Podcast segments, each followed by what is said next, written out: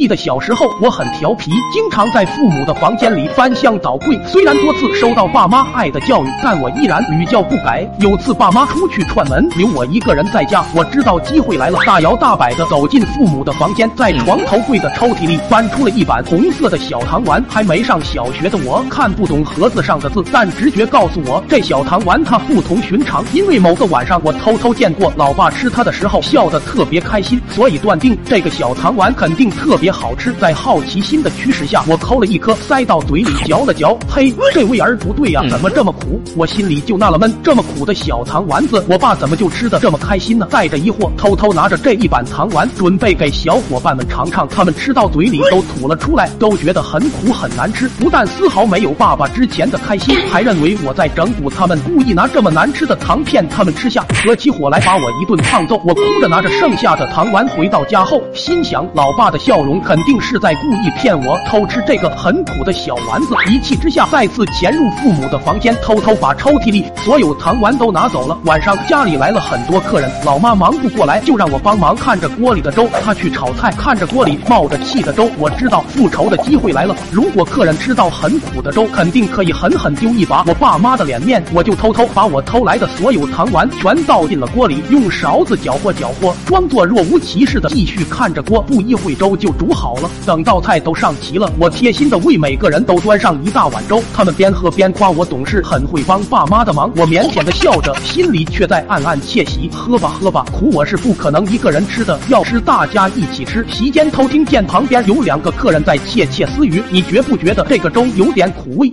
晚上客人都走了，突然父母的屋子里传来一声尖叫，音浪之高，差点掀翻整个屋顶。父亲黑着脸从屋子里出来，手里拿着空盒子，二话不说跑到我的屋里，薅着我的头就是又一顿胖揍。揍到一半，父亲面色涨红，说：“今天暂且放过你，等明天我给你整个包月套餐。”父亲和母亲一溜烟的跑回房间，锁上房门。我独自趴在地板上，捂着被打肿的屁股，以为老爸今天大发慈悲放过我了。万万没想到，接下来的一个月里，每天晚上我家都能传出我杀猪般的哀嚎声。